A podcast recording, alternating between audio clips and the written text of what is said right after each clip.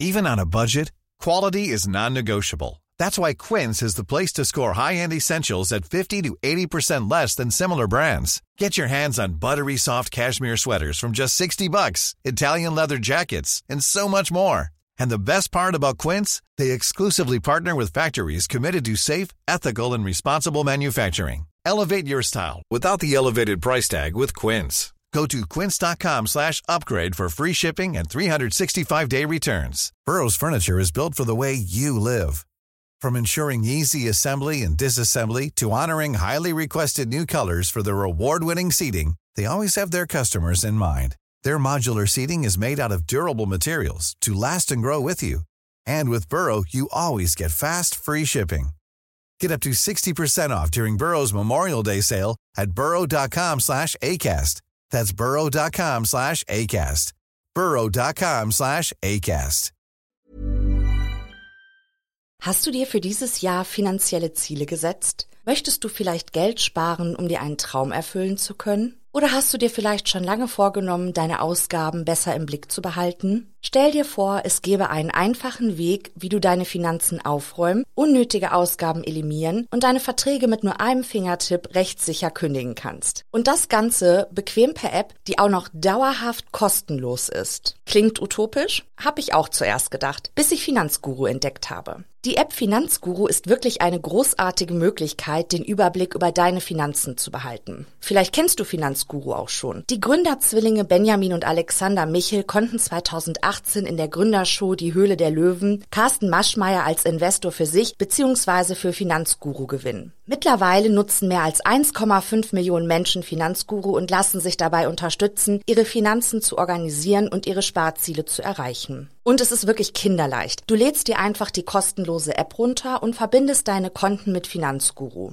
Dabei ist es völlig egal, ob es sich um ein Girokonto, Kreditkarte, Depot oder Kryptobörse handelt. Um deine Daten musst du dir übrigens keine Sorgen machen. Dank eines Drei-Stufen-Sicherheitskonzeptes sind sie bestmöglich geschützt. Niemand außer dir kann deine Daten bei Finanzguru sehen. In der App werden all deine Einnahmen und Ausgaben automatisch kategorisiert und übersichtlich dargestellt. Finanzguru zeigt dir auch alle deine Verträge an. Und in der App kannst du sogar überflüssige Abschlüsse per Fingertipp rechtssicher kündigen und hast wieder ein paar Euro gespart. Und für nur 2,99 Euro monatlich kannst du mit Finanzguru dein Geldmanagement auf das nächste Level heben. Du bekommst mit Finanzguru Plus eine Fülle von leistungsstarken Funktionen, wie zum Beispiel detaillierte Budgetanalysen und personalisierte Finanztipps. So behältst du die Kontrolle über dein verfügbares Budget. Und das Allerbeste, mit meinem Code MORD3 kannst du als Neukundin oder Neukunde Finanzguru Plus drei Monate statt nur sieben Tage kostenlos testen. Einfach die App downloaden, dein Konto verknüpfen und im Reiter Mehr meinen Gutscheincode MORD3 einlösen. Warte aber nicht zu lange, denn der Code MORD3 ist nur 30 Tage lang gültig.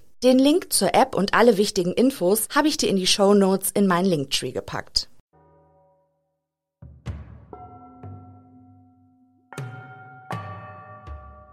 Hi, ich bin Alex und hoste den True Crime Podcast Wahre Verbrechen. Und jetzt fragt ihr euch vielleicht, warum ihr meine Stimme jetzt aber in Steffis Podcast hört. Nach den schweren Wochen, die Steffi hinter sich hat, haben ich und andere Podcaster ihr unsere Hilfe angeboten, von Mord und Totschlag mit neuen Folgen zu füllen, denn dieser Podcast hängt Steffi wirklich sehr am Herzen.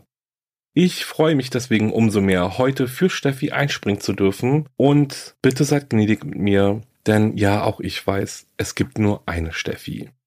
Ganz viel Liebe geht an dich raus, liebe Steffi, und natürlich auch an euch alle, die da draußen jetzt zuhören. Ja, und dann würde ich sagen, Jetzt geht's los, war?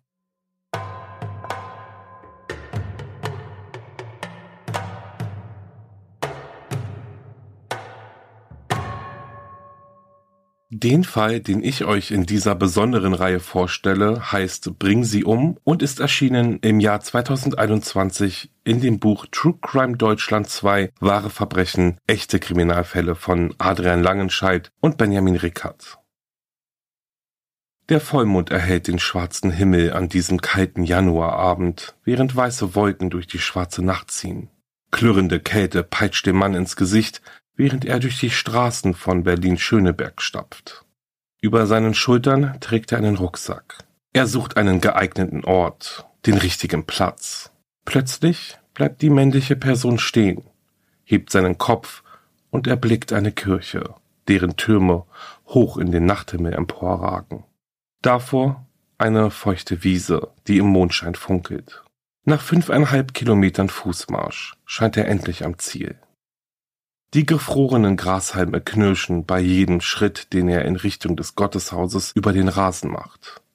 Der Mond ist der einzige Zeuge, als der Unbekannte seinen Rucksack von den Schultern nimmt und dessen Inhalt auf der Wiese auskippt, bevor er in der Nacht verschwindet. Etwas später überquert ein junger Bursche den Grazer Platz in Schöneberg. Um seinen Fußweg abzukürzen, beschließt er kurzerhand über den Rasen Richtung Kirche zu laufen. Nur schnell heraus aus der kalten Winternacht, hinein in sein warmes Zuhause. Das ist alles, was ihm durch den Kopf geht, während er schnellen Schrittes über die gefrorene Wiese eilt. Doch was ist das? In der Mitte der Rasenfläche liegt scheinbar achtlos hingeworfen ein Handtuch. Und liegt da nicht noch etwas? Der Vollmond spendet nicht genug Licht, als dass der junge Mann erkennen könnte, um was es sich handelt. Seine Hände fingern in der Hosentasche nach seinem Feuerzeug. Die rechte Hand ist so kalt, dass es ihn fast schmerzt, als er mit seinem Daumen das Funkenrad dreht, damit sich das Gas entzündet. Mit der Flamme in der Hand geht der Bursche in die Knie, um den Gegenstand vor ihm genauer betrachten zu können. Ein kurzer schriller Schrei entfährt ihm, als er in leblose Augen blickt. Vor ihm liegt auf der glitzernden Wiese im silbernen Mondlicht der abgetrennte Kopf einer jungen Frau. An diesem Dienstag, den 25. Januar 1994, wird die schwarze Nacht von Blaulicht der herbeigerufenen Einsatzkräfte erhellt. Weißrotes Flatterband mit der sich immer wiederholenden Aufschrift Polizeisperrung zieht sich rund um die Wiese vor der Kirche. Die aufgestellten Scheinwerfer leuchten ihre Umgebung taghell aus. Um kurz nach 22 Uhr trifft die diensthabende Gerichtsmedizinerin am Fundort des abgetrennten Kopfes ein. Sie betrachtet den Frauenschädel und tastet ihn vorsichtig ab. Halblange, braune Haarsträhnen fallen über die rechte Gesichtshälfte des Hauptes. In ihrem später verfassten Fundortbericht bemerkt sie, es handelt sich um einen frischen Kopf. Um die Augenpartie herum kann eine geringe Restwärme ertastet werden. Die Kriminalbeamten des Landeskriminalamtes Berlin-Charlottenburg stehen vor einem Rätsel. Wer ist die Frau, die getötet und enthauptet wurde? Oberkommissar Christian S. muss zunächst die Identität des Opfers klären. Der Schlüssel einer jeden Mordermittlung. Der erfahrene Kriminalist weiß, dass die meisten Mörder und Totschläger aus dem direkten Umfeld ihrer Opfer stammen. Und er muss den restlichen Leichnam finden. Während Kommissar S. seine nächsten Schritte plant, sichern die Kriminaltechniker vorhandene Spuren. Neben dem Handtuch liegend finden sie weitere Stoffteile, einen Schal und ein T-Shirt. An allen Asservaten sind Bluthaftungen sichtbar. Kriminalisten, unterstützt von Streifenpolizisten, suchen die Umgebung rund um den Fundort penibel ab. Sie schauen in Hinterhöfe und durchwühlen Mülltonnen, doch es werden keine weiteren tatrelevanten Gegenstände gefunden. Auch die Befragung der Anwohner, vorbeilaufenden Passanten und des jungen Mannes, der den Kopf gefunden hatte, führen zu keinen weiteren Hinweisen. Am 26. Januar 1994, 15 Stunden nach dem Fund des Frauenkopfes, macht sich die Leiterin einer Kindertagesstätte auf den Weg zu ihrer Arbeitsstelle im Berliner Stadtteil Zehlendorf. Dort angekommen bemerkt sie, dass einer ihrer zuverlässigsten Erzieherinnen an diesem Mittwoch nicht in den Kindergarten gekommen ist, ohne sich bei ihr oder einer der Kolleginnen abzumelden. Direkt beschleicht die Frau ein ungutes Gefühl. Sie versucht Michaela M. auf ihrem Haustelefon zu erreichen. Doch niemand hebt den Hörer ab. Eilig wählt sie die Nummer der Schwester ihrer Arbeitskollegin. Von ihr erfährt sie, dass Michaela am Abend zuvor auch nicht an ihr Telefon gegangen sei. Es ist zur Mittagszeit, als die Leiterin sich auf den Weg zur Wohnung ihrer Angestellten macht. Sie klingelt bei Michaela M.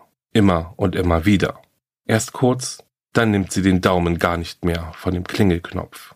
Doch in der Wohnung rührt sich nichts. Sie klingelt bei einer Nachbarin. Gestern Abend hat sie auch nicht auf mein Klopfen reagiert, berichtet die Frau. Sie habe einen Zweitschlüssel, ob sie mal zusammen nachschauen sollen. Vielleicht braucht Michaela ja Hilfe. Es sieht ihr gar nicht ähnlich, für niemanden erreichbar zu sein. Mit klopfendem Herz schließt die Nachbarin die Tür von Michaela auf und betritt die Wohnung der jungen Frau. Dicht dahinter folgt ihr die Kita-Leiterin. Sie bemerken das Telefonkabel, das aus der Steckdose gezogen wurde und nun quer über den Fußboden liegt. Vorsichtig gehen die beiden Frauen den Flur entlang, bis ihr Blick in eines der Zimmer auf den leblosen Körper von Michaela M. fällt. Die herbeigerufenen Kriminalbeamten vermerken später in ihrem Tatortbericht, es ist deutlich zu sehen, dass der Kopf der Leiche fehlt. Die Gerichtsmedizinerin stellt fest, dass die Frau erwürgt oder erdrosselt wurde. Nach ihrem Tode hatte der Täter seinem Opfer den Kopf abgeschlagen. Nun habe sie den Leichnam, der zu dem abgetrennten Frauenkopf gehört, und einen Namen. Es gilt jetzt herauszufinden, mit wem Michaela M. im Kontakt stand und vor allem Konflikte hatte. Kommissar Christian S bemerkt sofort, dass es an der Wohnungstür des Opfers keinerlei Einbruchsspuren gibt. Sie muss ihren Mörder gekannt und ihn selbst in die Wohnung gelassen haben. Der Ermittler spricht mit der geschockten und trauernden Schwester von Michaela. Sie erzählt ihm von ihrem engsten Familienmitglied. Michaela war eine lebenslustige Frau. Sie ging gerne ins Theater und hörte leidenschaftlich gerne klassische Musik. Sie selbst war übrigens auch sehr musikalisch. Sie spielte Klavier meine Schwester hat immer darauf geachtet, dass es den Menschen in ihrem Umfeld gut ging. Die Nachbarn mochten sie gerne, vor allem weil sie hin und wieder fragte, ob sich jemand an ihrem Klavierspielen störte. Sie war ein so rücksichtsvoller Mensch. Aber Michaela vergaß sich nie selbst. Jeden Dienstag und Freitag ging sie in das nahegelegene Fitnessstudio. Ich habe sie immer für ihr Durchhaltevermögen und ihren Biss bewundert. Seit etwa acht Jahren arbeitete Michaela in der Kindertagesstätte. Ich weiß, dass sie ihre Kolleginnen gegenüber immer ehrlich und korrekt war. Dennoch wirkte sie auf manche verschlossen. Aber das war sie nicht. Wenn sie mit ihrer Familie oder ihren Freunden und Bekannten zusammen war, dann blühte sie richtig auf. Michaela war ein Mensch, der schnell mit anderen, auch fremden Menschen in Kontakt kommen konnte. Dennoch blieb sie immer vorsichtig. Sie wohnte ja allein, und jedes Mal, wenn es an ihrer Tür klingelte, schaute sie erst aus dem Badezimmerfenster hinaus, wer zu ihr wollte. Sie schloss auch immer ihre Wohnungstür von innen ab. Oberkommissar Christian S. hört der Frau aufmerksam zu und macht sich Notizen. Die Aussage der Schwester bestätigt dem Ermittler, was er schon vermutet. Das Opfer kannte ihren Mörder. Die junge Frau erzählte weiter, meine Schwester war mit einem Mann liiert gewesen, aber die Beziehung ging dann leider in die Brüche. Ich weiß aber, dass sie vom September bis zum Dezember 1993 eine Affäre mit ihrem Klavierlehrer Bernhard R. hatte. Sie nahm Unterricht bei ihm, um ihr Klavierspiel zu verbessern. Er verliebte sich dann in Michaela. Auf jeden Fall wollte er mehr von ihr. Doch meine Schwester fühlte sich schon bald nicht mehr wohl mit der Liaison und wollte sich von ihm trennen. Er akzeptierte das nicht und bedrängte sie. Manchmal stand Bernhard R. auch einfach unangemeldet vor ihrer Haustür. Damit schließt die Schwester von Michaela. Auch eine enge Freundin der Getöteten und ihre Eltern bestätigen dem Oberkommissar, dass es diese Affäre mit dem Klavierlehrer gab. Verschmähte Liebe ist ein starkes Motiv. Musste Michaela M. sterben, weil sie die Zuneigung ihres Klavierlehrers nicht erwiderte? Der Kriminalist weiß, dass er unbedingt mit diesem Mann sprechen muss. Es ist vorerst seine heißeste Spur.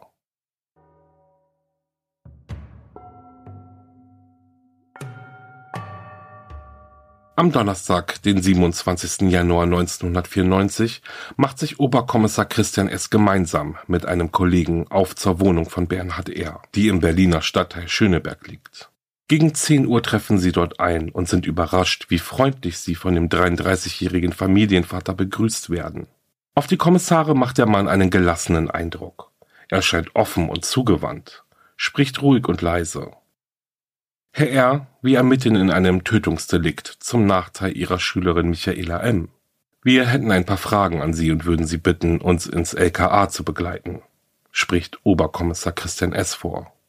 Selbstverständlich, das ist überhaupt kein Problem, erwiderte der Klavierlehrer, greift nach seinem Mantel und folgt den beiden Kriminalisten. Im Landeskriminalamt in der Keitstraße angekommen, beginnt um 10.45 Uhr die Vernehmung des Mannes. Die letzte Klavierstunde mit Michaela M. habe am 6. Dezember 1993 bei ihr zu Hause stattgefunden. Es war der Nikolaustag und Michaela schenkte ihm einen Kalender samt Kugelschreiber. Dabei lag eine Karte, auf der Dein Wichte stand. Natürlich habe er sich über diese Aufmerksamkeit gefreut. Gleichzeitig sei ihm dies aber auch fast schon zu persönlich gewesen. Mir ist das einfach zu nah. Ich kann unter diesen Umständen keinen Unterricht machen. Ich vertrete die Auffassung, dass zwischen mir und dem Schüler immer eine gewisse Distanz vorhanden sein muss. Auf die Frage, ob es auch andere Anzeichen gegeben hätte, dass die Klavierschülerin seine Nähe suchte, antwortete Bernhard eher, ja, ich merkte schon, dass Michaela bereit war zu flirten. Ich merkte das so an ihrem Lächeln, dass sie gerne flirtete. Aber das war für mich kein Problem, dies auf Distanz zu halten. Entscheidend ist der Klavierunterricht. An diesem Tage habe er seiner Schülerin nahegelegt, sich einen anderen Klavierlehrer zu suchen. Grund dafür sei gewesen, dass er keinerlei Verbesserung bei ihrem Klavierspiel feststellen konnte. Auf den erfahrenen Oberkommissar macht der Vater zweier Kinder einen gefassten Eindruck. Von Nervosität keine Spur. Der Kriminalist bittet den Zeugen, seinen Tagesablauf am Dienstag, dem Tattag, zu rekonstruieren. Bernhard R. beginnt zu erzählen. Am Vormittag war ich die ganze Zeit über zu Hause. Meine Frau und meine beiden Söhne waren auch da. Zwischen 14 Uhr und 17.45 Uhr habe ich einige Klavierstunden gegeben. Dann habe ich eine Pause gemacht bis ungefähr 18.45 Uhr. In der Zeit war ich bei Hertie und habe mir eine Schachtel Zigaretten gekauft. Weiter erzählt der Mann, um 18.45 Uhr erschien meine Schülerin Anna B., wohnhaft Müllerstraße. Die Stunde dauerte bis 19.30 Uhr. Wir verabredeten nun, zu ihr nach Hause zu fahren, da ich mit ihr über einen Vertrag sprechen wollte.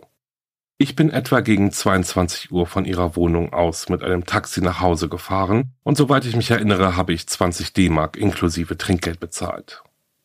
Der Oberkommissar ist überrascht ob der Wortwahl und der Redegewandtheit seines Gegenübers. Der Mann macht auf ihn einen intelligenten Eindruck.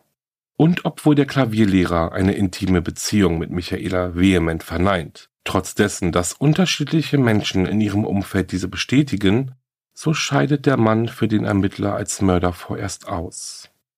Sobald sie mit Anna B. gesprochen haben und sie sein Alibi zur tatkritischen Zeit bestätigt, würden die Kommissare wieder bei Null anfangen müssen. Nachdem Bernhard R. aus der Vernehmung entlassen ist, macht sich der Oberkommissar Christian S. daran, die Alibi-Zeugin ausfindig zu machen. Ohne Erfolg. Sie geht nicht an ihr Telefon und in ihrer Wohnung trifft er sie auch nicht an. Der Kriminalist entscheidet sich, zu warten, bis Anna B. sich bei ihm meldet. Er geht stark davon aus, dass sie die Angaben ihres Klavierlehrers bestätigen wird. Wer würde schon ein Alibi samt Zeugen angeben, wenn sich das innerhalb kürzester Zeit als falsch herausstellt? Nein, der Oberkommissar ist sich sicher, dass die Klavierschülerin die Aussage ihres Lehrers untermauert. Und tatsächlich meldet sich Anna B. telefonisch am Morgen des folgenden Freitags im LKA. Kommissar Christian S. bittet sie zur Vernehmung, die um 10.20 Uhr beginnt. Er klärt sie auf, dass sie sich mit einer Falschaussage strafbar macht. Doch die Zeugin bestätigt überzeugend und detailreich Bernhard R.'s Alibi. Das Gespräch dauert nur rund 15 Minuten. Und nachdem Anna B. das Polizeipräsidium wieder verlässt, wird den ermittelnden Beamten gewahr, was sie bereits ahnten. Der Klavierlehrer Bernhard R. scheidet als Mörder von Michaela M. aus. Nur eine Stunde nach Vernehmung der Alibi-Zeugin geht in der Zentrale der Berliner Polizei ein Notruf ein. Am Ende der Leitung ist ein Wirt, der in Schöneberg eine Pizzeria führt. Er berichtet, dass ein Mann in seinem Laden stünde, der behauptet, in einer der Mietswohnungen oberhalb des Geschäftes liege eine Leiche. Sofort wird ein Streifenwagen zu der angegebenen Adresse geschickt. Die Beamten treffen dort auf einen Mann, der einen verwirrten Eindruck auf sie macht. Ohne Umschweife gesteht er, er habe Dieter K., der in seiner Wohnung liege, getötet. Und auch für den Mord an Michaela M. sei er verantwortlich. Die Körper seiner beiden Opfer seien vom Satan besessen gewesen, und nur er konnte ihre reinen Seelen retten. Er musste sie töten. Das war keine reine Mordlust, die ihn trieb.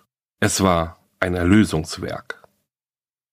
Während die Mordkommission und die Spurensicherung den Tatort in Dieter K.'s Wohnung sichert und dessen Leiche in die Gerichtsmedizin verbringt, wird der mutmaßliche Täter zur Vernehmung auf das Polizeirevier gebracht. Doch der Mann möchte mit niemandem sprechen, außer mit Oberkommissar Christian S.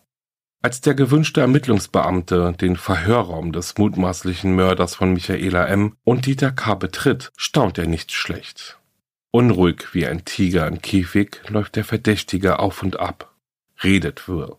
Er kennt diesen Mann, der nun wie ausgewechselt auf ihn wirkt.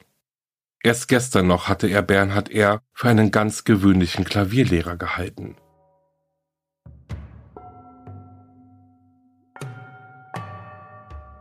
Im Oktober des Jahres 1960 kommt Bernhard R. in Köln zur Welt. Der Vater ist ein gelernter Maurer, seine Leidenschaft jedoch ist die Kunst. Die Mutter betreibt einen kleinen Kiosk und sorgt für den Lebensunterhalt der Familie.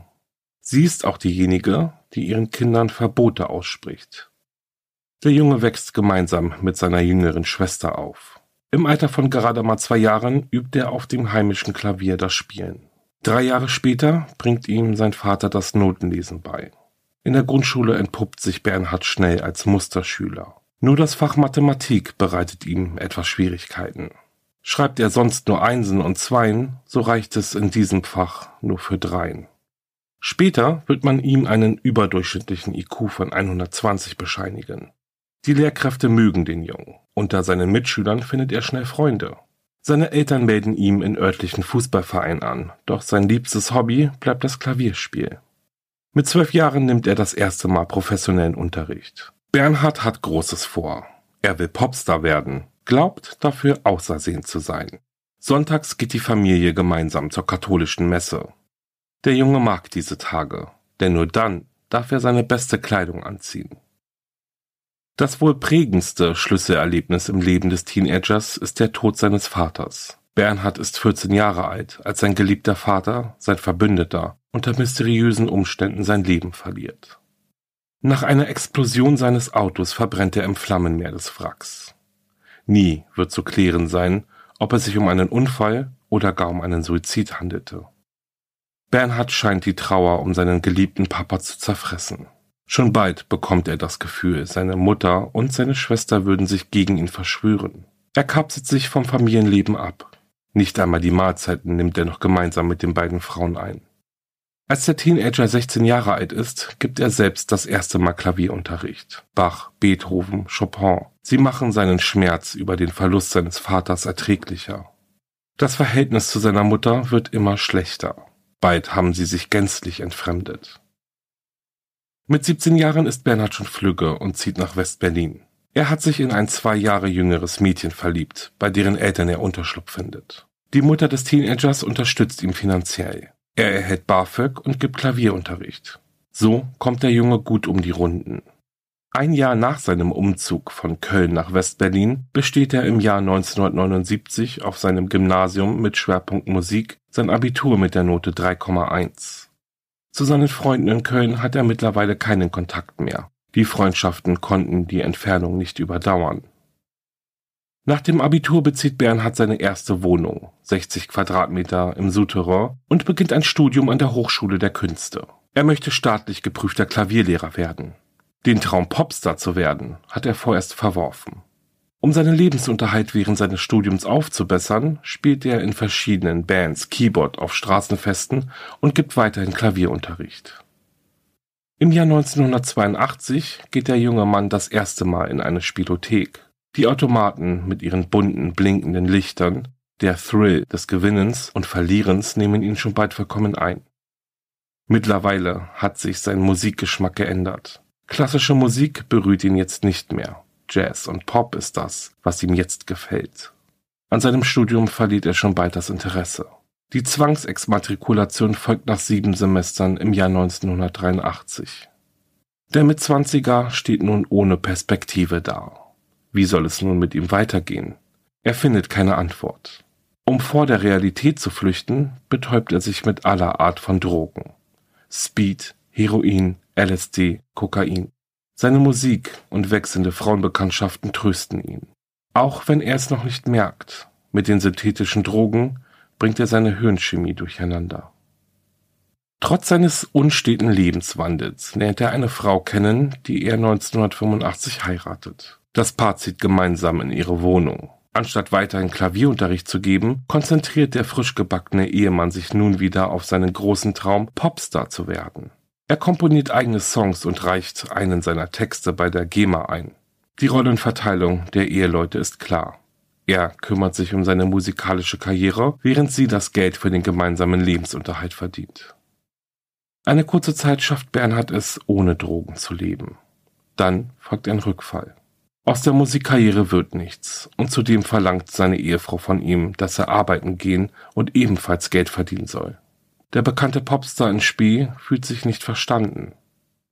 So wird der 6. November 1986 ein Tag, an den sich Bernhard R. ein Leben lang erinnern soll. Zu diesem Zeitpunkt ist klar, dass seine Ehefrau sich von ihm trennen will. Bernhard spielt gerade auf seinem Klavier, als er eine bleiernde Schwere, ähnlich einer Lähmung, in seinen Armen und seinen Fingern verspürt. Dann bekommt er Luftnot, hat das Gefühl, seine Lungenflügel nicht mehr mit Sauerstoff füllen zu können. Kurz bevor ich wie von selbst erstickt wäre, rief ich in meiner Not Gott. Ich konnte es gerade noch. Dann musste ich mich hinknien und meine Stirn auf die Erde legen und die beiden Hände seitlich neben den Kopf. Dann hörte ich eine Stimme. Diese Stimme war voller Liebe und Gnade. Und diese Stimme fragte mich, willst du mein Diener sein? Dieses Erlebnis änderte mein Leben vollkommen. Ich wusste, dass ich ein solches Geschenk niemals ablehnen darf. Ende des Jahres 1987 trennt sich das Ehepaar endgültig. Doch Bernhard interessiert die Scheidung nicht. Stattdessen treibt ihn die Frage um, was er tun muss, um dem Allmächtigen zu dienen. Bernhard R. begibt sich auf die Suche. Er liest die Bibel und studiert das Alte und Neue Testament ausführlich. Zudem konsumiert er Amphetamine, die schärfen seinen Geist und unterdrücken die Bedürfnisse seines Körpers. Manchmal ist er fünf Tage und fünf Nächte wach. Der Drogenkonsum frisst große Löcher in seinen ohnehin nicht prall gefüllten Geldbeutel. Er verkauft seine Musikinstrumente wie Keyboard, Bass und Verstärker. Das Klavier darf bleiben. Nur kurze Zeit nach der Trennung von seiner ersten Ehefrau lernt Bernhard im Jahr 1988 seine zweite Frau kennen. Die Hochzeit folgt im Frühjahr des Jahres 1989. Die frisch Vermählten beziehen eine 132 Quadratmeter große Wohnung in Berlin-Schöneberg. Im Erdgeschoss ist das Café Schöneberg, welches von einem Pizzabäcker betrieben wird. Obwohl Bernhard wieder Klavierunterricht gibt, reicht das Geld für den Lebensunterhalt des Paares aber nicht aus. Das Sozialamt unterstützt sie. Bernhard liebt es, anderen Menschen das Klavierspiel beizubringen. Doch es strengt ihn auch sehr an. Im Sommer des Jahres 1989 kommt ihr erster gemeinsamer Sohn zur Welt. Jetzt wird dem frisch gebackenen Vater alles viel zu viel. Er verlässt die Mutter seines Kindes und flüchtet sich in die Arme einer anderen Frau. Das alte Leben lässt er hinter sich. Von nun an will er abstinent sein. Keine Drogen, kein Alkohol, keine Zigaretten. Es dauert aber nur wenige Monate, bis er zu seiner Ehefrau und seinem Sohn zurückkehrt. Das gehöre sich so für einen Vater. Die Gemahlin verzeiht den Ausbruch aus der Ehe und er darf wieder in die gemeinsame Wohnung einziehen. Auf seiner spirituellen Suche ist Bernhard ratlos. Zunächst kehrt er der katholischen Kirche den Rücken und tritt in die evangelische ein. Doch auch hier findet er nicht, was er sucht. Stattdessen schließt er sich einer evangelikalen Freikirche an und beginnt selbst zu predigen. Währenddessen fordert der Sohn Bernhards zu Hause alle Aufmerksamkeit. Der Kontakt zu Freunden und Bekannten wird aus Zeitmangel immer weniger und aufgrund der Belastung kommt es immer wieder zu Streitigkeiten in der Ehe. Dennoch wird Frau R. bald erneut schwanger. Und nicht nur in ihrem Bauch wächst ein Wunder heran. Auch ihr Ehemann erlebt in seinem Alltag zunehmend wundersame Dinge. Eines Tages betet er so stark, dass sein Ventilator ausgeht. An einem anderen Tag entwickelt sein Gebet so eine Kraft, dass ein Computer plötzlich nicht mehr funktioniert. Selbst die Hunde in seinem Umfeld merken, dass er eine spirituelle Macht zu haben scheint.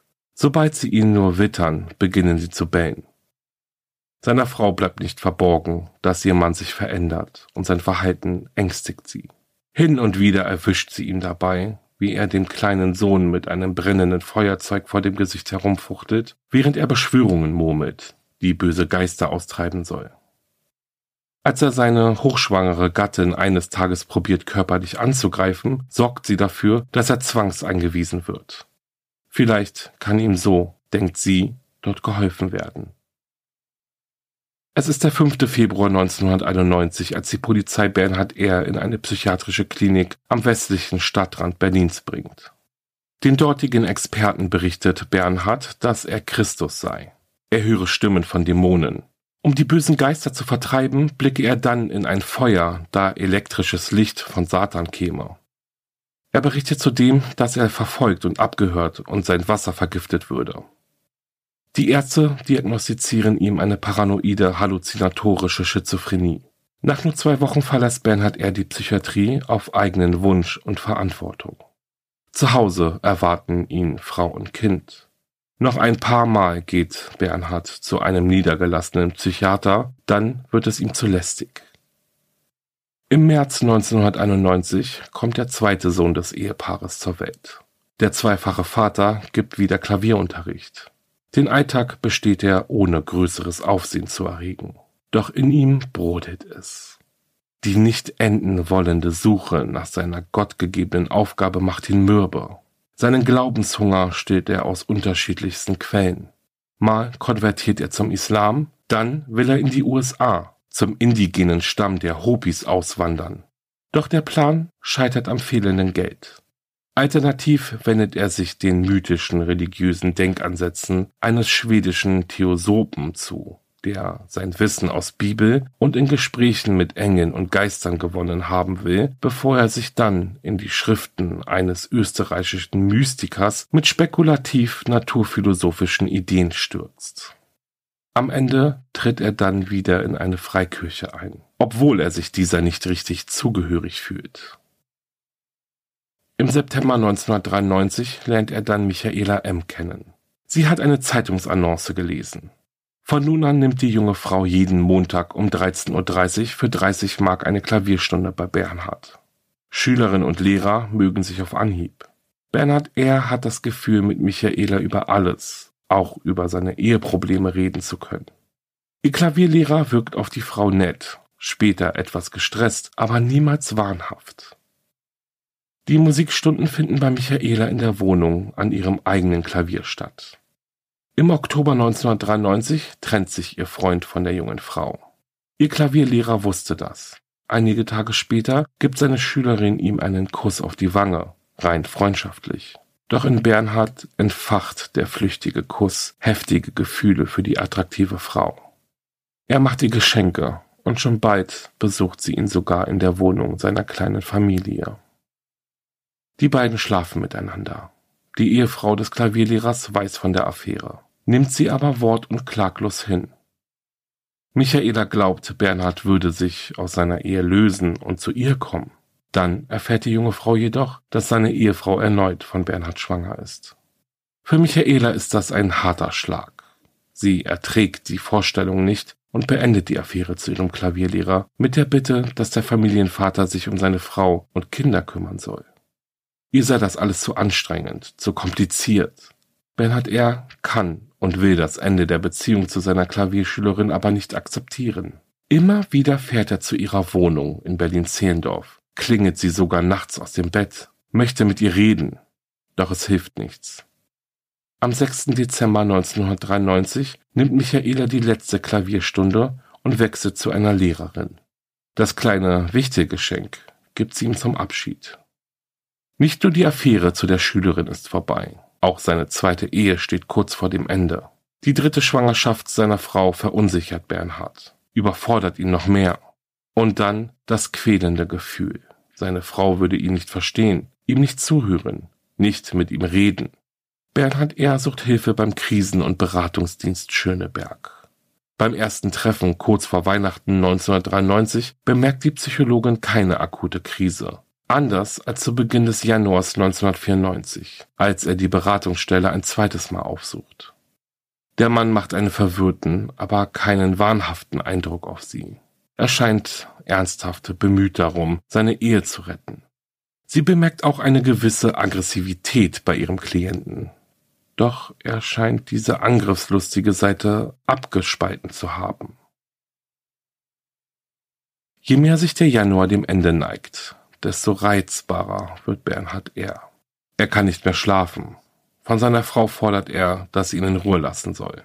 Manchmal ölt er durch die Straßen und spricht dabei wildfremde Menschen mit den Worten Ich weiß genau, was die im Schilde führen an. Es ist Montag, der 24. Januar 1994, als einer von Bernhard erst Söhnen einen schweren Hustenanfall bekommt. Nur noch schwer Luft holt. Die Mutter bleibt gelassen. Sie weiß, dass ihr Kind einen Pseudokruppanfall hat und frische, kühle Luft die Bronchien wieder öffnet. Der Vater jedoch reagiert hysterisch und alarmiert einen Krankenwagen. Am selben Tag geht er nochmals zu der Psychologin, um ihr seine Entscheidung mitzuteilen. Er habe sich gegen eine Therapie entschieden. Im Anschluss irrt er ziellos durch die Straßen Schönebergs. Am darauffolgenden Dienstag hat Bernhard R. sich augenscheinlich wieder gefangen. Der Stress vom Vortag scheint sich gelegt zu haben.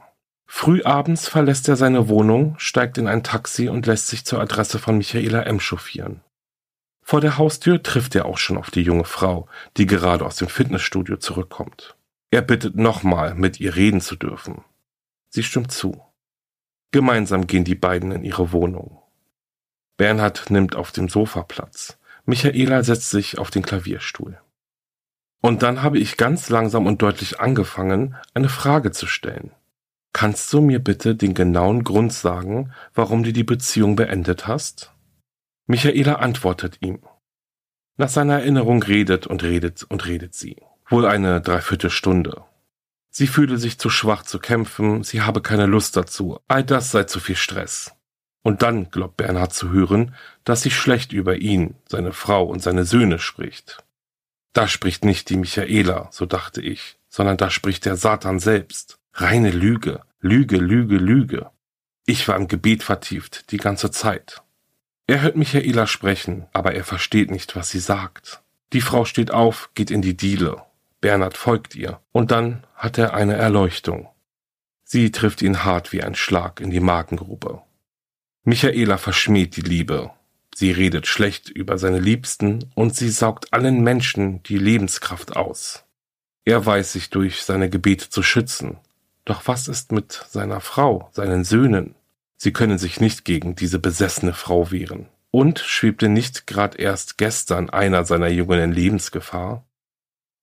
Meine Hände führte ich schon in die Nähe ihres Halses. Es war eine Zärtlichkeitsvortäuschung, hundertprozentig. Sie ahnte nichts. Sie ahnte überhaupt nichts. Sie sagte dann plötzlich, aber vielleicht klappt es ja noch mit uns beiden. Ganz zart und liebevoll, wie zu dem Zeitpunkt, als wir uns auch körperlich liebten. Dann habe ich gesagt, was habe ich da eben gehört? Was hast du da gesagt? Warum sagst du das? Was soll das bedeuten? Michaela versucht sich nochmals zu erklären, aber er versteht sie in seinem Wahn nicht.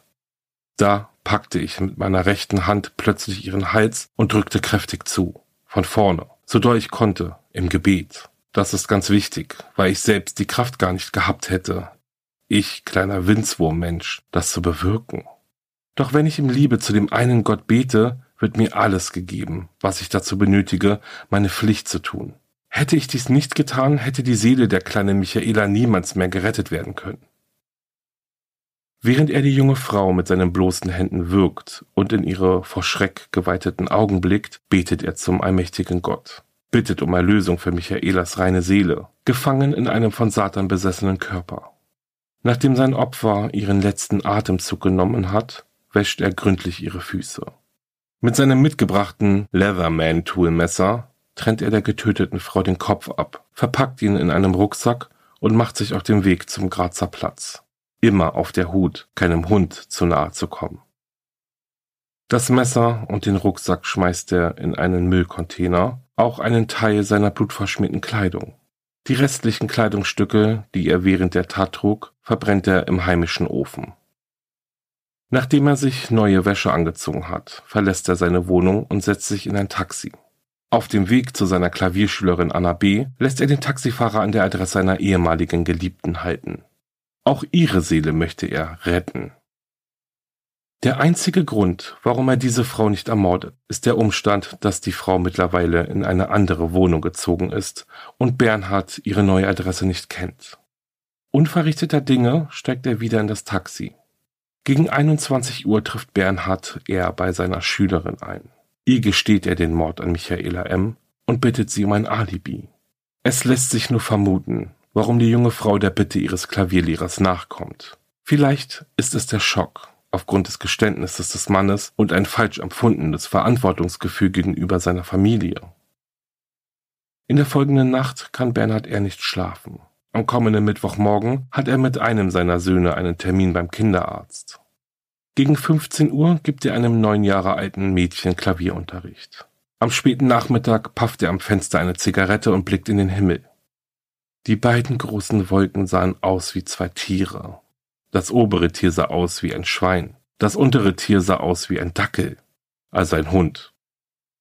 Auf den Menschen übertragen bedeutet dies, ein Schwein ist, wer mit Gefühlen spielt. Michaela, das weiß ich erst jetzt, war in ihrem seelischen Zustand leider ein Schwein. Am nächsten Tag, es ist acht Uhr am Morgen, klopft Bernhard R. an der Tür seines Nachbarn Dieter K. Der 40-jährige Arbeitslose hat schon zwei Promille Alkohol im Blut, als er nichts ahnend den Mann in seine Wohnung einlässt und mit ihm in seine Wohnstube geht. Bernhard blickt Detlef K. voller Verachtung in die Augen. Er empfindet das Leben dieses Mannes als jämmerlich. Entscheidend ist, dass er nicht an einen existenten Gott, der aber auch alles und jeden unter seiner absoluten Kontrolle hat, glauben konnte. Bernhard sagt zu seinem Gegenüber, Allah wird dir in deiner Not helfen. Detlef blickt seinen Nachbarn misstrauisch an.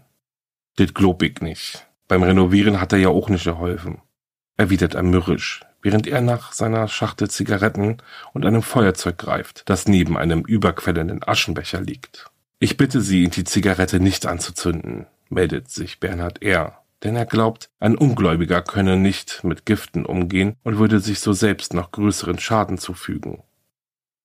Detlef K. blickt seinen Nachbarn mit der Zigarette im Mundwinkel hängend ungläubig an. Dann nimmt er sein Feuerzeug und dreht am Funkrad, bis der Tabak sich zu entzünden beginnt und blauer Rauch aufsteigt. Mir hat hier keiner was zu sagen. Ich kann hier machen, was ich will. Erzürnt sich Detlef K., bevor Bernhard ihm mit einem Schlag die Zigarette aus der Hand haut und sie in das Zimmer fliegt. Detlef K. springt von seinem Sofa auf. Sag mal, spinnst du oder wat? Wo ist die Kippe? Willst du dat hier alles abfackelt oder wat? Bernhard deutet in einer Ecke des Zimmers. Detlef geht auf die Knie und sucht nach dem Glimmstängel. Lass das sein, lass die Zigarette bitte da liegen, wo sie ist, tobt der Klavierlehrer. Doch Detlef K. denkt gar nicht daran. Da er meine letzte ernsthafte Bitte, doch endlich von diesem satanischen Irrweg abzulassen, ablehnte, begab ich mich in die Position, die man als Fußballer annimmt, wenn man einen Ball direkt aus der Luft annimmt, um ihn damit aus einer Gefahrensituation weit weg in die gegnerische Hälfte zu befördern. Ich hatte knöchelhohe Winterschuhe an und trat ihm mit voller Wucht mitten ins Gesicht. Immer und immer wieder tritt Bernhard R. auf den Kopf des am Boden liegenden Detlef K. ein. So lange, bis sich sein Opfer nicht mehr rührt. Doch den Mörder beschleicht das Gefühl, sein Opfer könnte vielleicht doch nicht tot sein. Er probiert den Körper des Mannes mit dessen Feuerzeug zu entflammen. Vergeblich. Bernhard blickt sich in der Wohnung seines Opfers um und entdeckt eine Axt. Kurzerhand greift er danach und geht zurück zu Detlef K. Nun schlägt er mehrfach auf das Genick des Mannes ein. Doch wieder. Irgendwie lässt Bernhard R. das Gefühl nicht los, sein Nachbar könne noch leben. Verzweifelt läuft er durch die Wohnung, bis sein Blick auf einen Werkzeugkasten fällt. Darin ein Schraubendreher mit gelbem Griff. Mit dem Werkzeug in der Hand geht er wieder zurück zu Detlef K., kniet sich neben ihn und rammt ihm den Schraubendreher bis zum Ansatz in den Schädel. Genau zwischen beide Augen. Denn hier vermutet Bernhard R. das dritte Auge, das Fenster der Seele.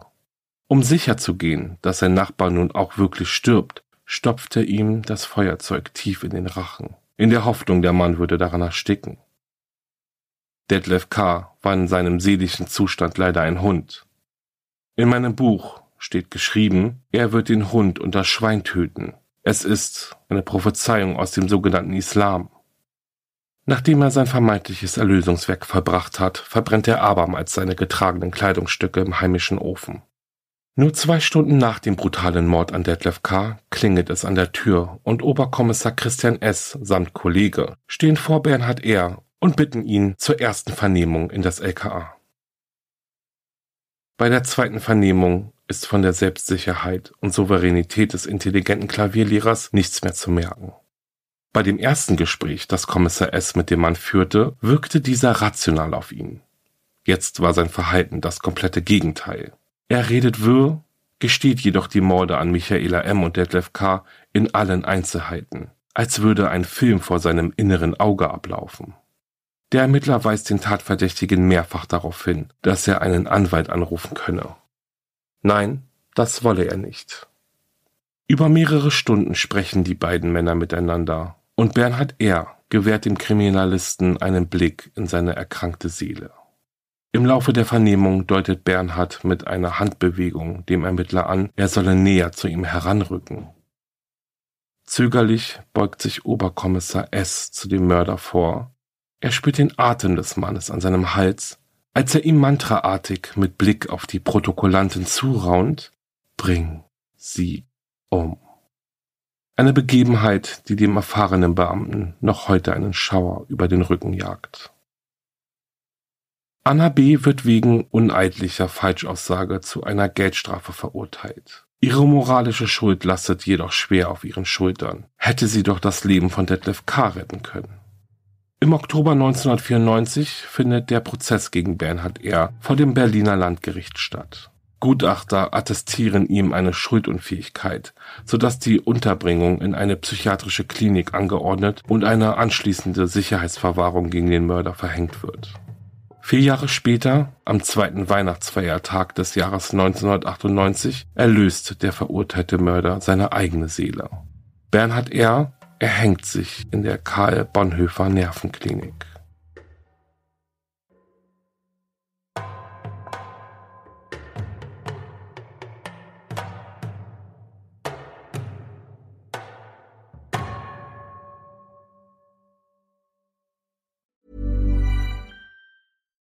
Hi, I'm Daniel, founder of Pretty Litter. Cats and cat owners deserve better than any old fashioned litter. That's why I teamed up with scientists and veterinarians to create Pretty Litter. Its innovative crystal formula has superior odor control and weighs up to 80% less than clay litter. Pretty Litter even monitors health by changing colors to help detect early signs of potential illness. It's the world's smartest kitty litter. Go to prettylitter.com and use code ACAST for 20% off your first order and a free cat toy. Terms and conditions apply. See site for details. Planning for your next trip?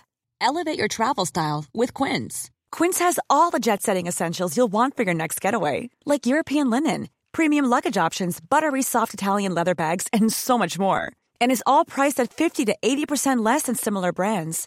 Plus, Quince only works with factories that use safe and ethical manufacturing practices. Pack your bags with high-quality essentials you'll be wearing for vacations to come with Quince. Go to quince.com slash pack for free shipping and 365-day returns.